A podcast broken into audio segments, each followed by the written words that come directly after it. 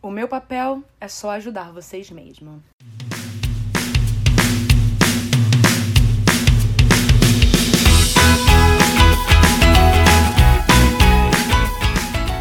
Olá, bem-vindos a mais um episódio de segunda-feira do K-Popercast. E acho que esse assunto interessa muita gente que está começando no K-pop e também a quem não conhece nada e fica se indagando sobre a função de diversos integrantes em um grupo. Sim, hoje vou falar sobre o papel de cada ídolo em um grupo.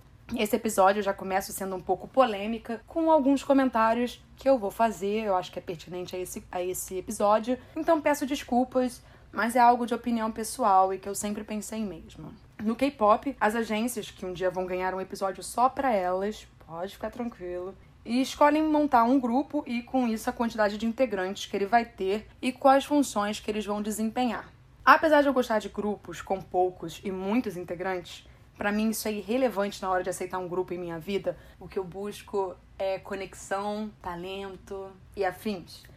Eu sempre reconheci que certos grupos tinham gente demais. E isso me deixa um pouco chateada, porque certos membros acabam não sendo reconhecidos não tem muito como mostrar muito do seu talento e muitas vezes acabam sendo negligenciados. Meu problema não é um grupo ter integrantes a veras, mas sim a agência não conseguir dar destaque a todos, porque alguns sempre acabam se sobressaindo e não tem uma rotação ao lançar músicas novas nas divisões da letra. Aí sempre tem aquele integrante que canta uh, ou apenas diz o nome do grupo ou canta duas palavrinhas. Vocês sabem que isso é uma prática muito comum e gera muita revolta. Então, às vezes, eu acabo, nesse lance todo de funções, esses integrantes, tipo, coitados, eles acabam perdidos nessas funções porque a agência não deixa eles brilharem. Agora, a coisa mais polêmica mesmo, assim, nesse episódio, é que sempre que um grupo estreia, ou estou acompanhando ele antes mesmo dele estrear, ou algum grupo que eu pego no meio do caminho, eu tenho um feeling Sabe aquela sensação sobre um certo integrante?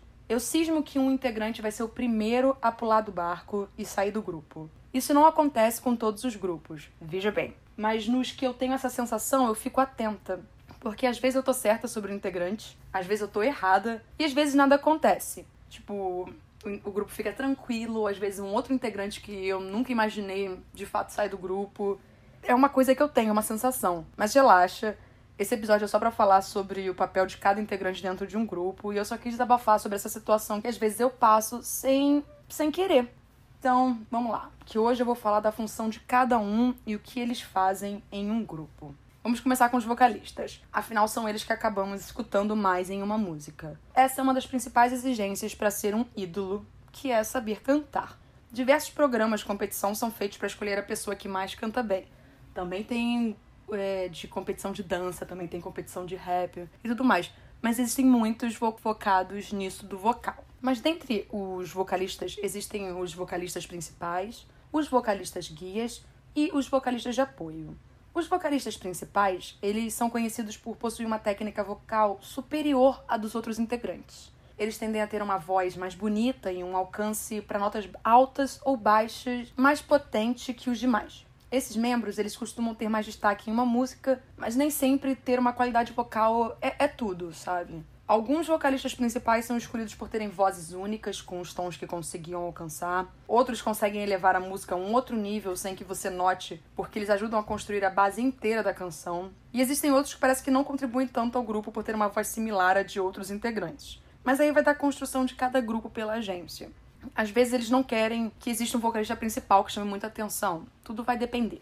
Já os vocalistas guias, eles são os melhores cantores depois do vocalista principal. E se você for comparar, eu, tipo assim, eu não concordo com esse tipo de coisa, mas vocalmente falando, e nesse caso é questão só de talento mesmo, alguns vocalistas guias tendem até ser superiores a vocalistas principais de outros grupos é novamente, é que tudo depende da agência e o que, que ela quer apresentar, a proposta dela. A função dos vocalistas guias costuma ser de cantar antes do, do vocalista principal, como se ele estivesse guiando a música para o principal. Além disso, eles também tendem a cantar o refrão, que acaba ficando na cabeça dos fãs. Os vocalistas guias costumam chamar bastante atenção quando o grupo que fazem parte ganha uma subunidade com eles Sejam eles desempenhando então o papel de vocalista principal ou podendo dar atenção a alguma outra função que não conseguia desenvolver dentro do grupo principal. Muitos vocalistas principais e vocalistas guias acabam fazendo musical. Então, musical que eu me refiro tipo peças, né, musicais. E é uma coisa bem interessante de ver como é que eles se desenvolvem fora do grupo. Os vocalistas de apoio, eles são alguns outros integrantes que não são tão fortes vocalmente e que desempenham outros papéis dentro de seu grupo. Eles costumam ganhar e cantar poucas linhas.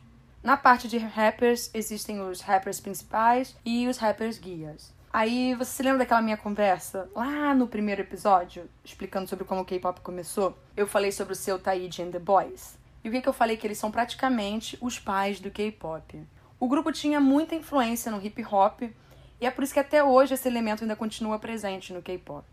Antigamente essa função era dada para uma pessoa que tinha talento nisso. Hoje em dia, em alguns casos, vai para a pessoa que consegue falar um pouco mais rapidinho sem parecer grotesco, e tem outros casos que são muito esquisitos e não sei o que está acontecendo. Os rappers principais eles costumam ser os integrantes que têm a melhor técnica e habilidades ao fazer rap. Em muitos casos, eles foram descobertos no cenário underground e são pessoas que realmente entendem do assunto. Eles também estão muito envolvidos na criação do seu próprio rap, como também na composição de letras para o seu próprio grupo. Ou vocês ainda não tinham percebido que a maior parte dos rappers de grupos escrevem músicas? Alguns exemplos disso são o G-Dragon, o Junghyun, a Soyeon, uh, o Ravi, o Zico, a Lee, o Jungkook, o RM, o Ilhon e assim por diante. Costumam ser pessoas mais criativas e com certa independência na criação de suas músicas. Eles costumam ser mais envolvidos nessa parte. Muitas pessoas às vezes questionam o papel de um rapper dentro de certos grupos, porque em alguns casos parece que não se encaixa no conceito que a empresa escolheu para o grupo. Então, tem casos que tem rapper, tem casos que não tem rapper. Outras agências começaram a inserir o papel do rapper porque parecia algo que era do padrão, da tendência e não podia ficar fora disso. Mas seus grupos não são tão reconhecidos pelo rap.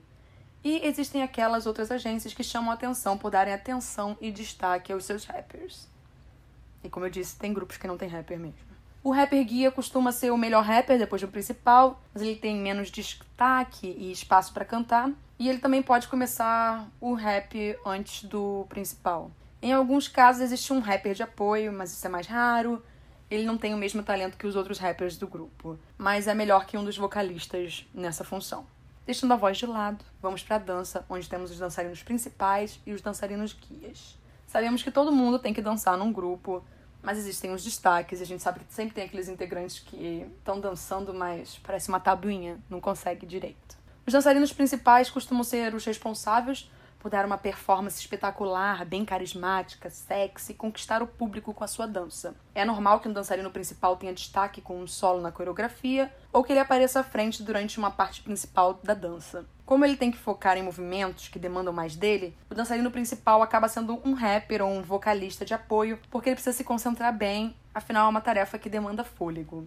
Claro que existem casos que isso não acontece, e também em artistas solos, mas como eu tô falando aqui de grupos, eu nem vou entrar nesse caso. O dançarino guia costuma guiar o grupo até o momento importante da coreografia, que depois passa para o principal. Existem grupos que tanto o principal e o guia são bons, e eles têm quase o mesmo destaque e fazem solos juntos.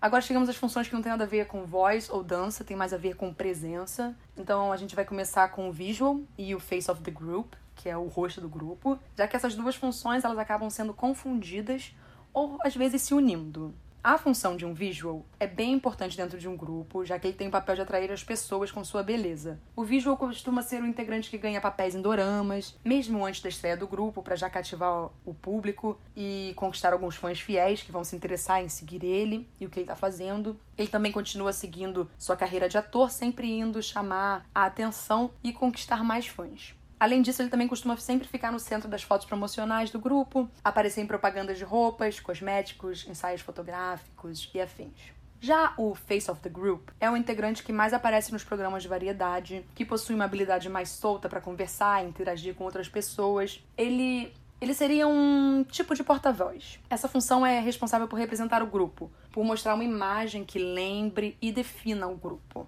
Aí muitas vezes essas duas funções se confundem, mas o visual costuma ser a pessoa mais bonita e o face of the group é aquele que tem mais carisma e desenvoltura ao frequentar os programas. Muitas vezes essas duas funções são da mesma pessoa e em alguns casos o rosto do grupo pode ser o líder, porque costuma ser aquela pessoa que se pronuncia mais, que fala, né?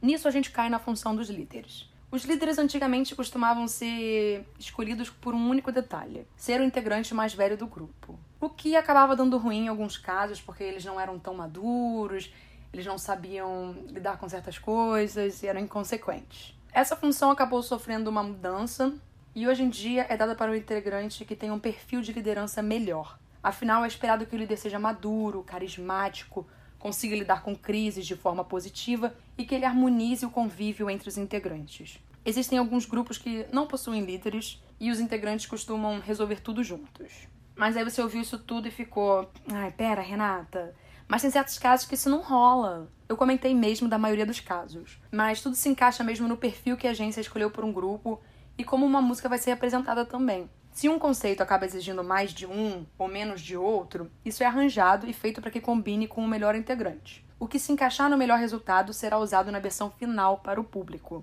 Existem vocalistas guias que assumem a posição de principal em alguns momentos, que alguns vocalistas acabam soltando um rap em umas músicas e assim por diante. Nada é sempre fixo. O que vale é o que vai ficar bom no final de tudo. Se um membro com uma função tiver que exercer uma outra função para uma música, a única coisa que se espera tanto da agência como do público é que ele faça isso bem.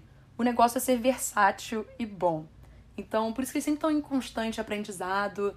A gente espera, obviamente, que as empresas estejam ajudando nisso, porque muitos casos não ajudam. A gente também sabe que algum, algumas vezes um integrante fica indisposto e alguém do grupo vai ter que cobrir a parte dele. Então, algumas mudanças acontecem em diversos casos e é sempre bom ser flexível, ter aquele integrante coringa que consegue se encaixar em diversas possibilidades.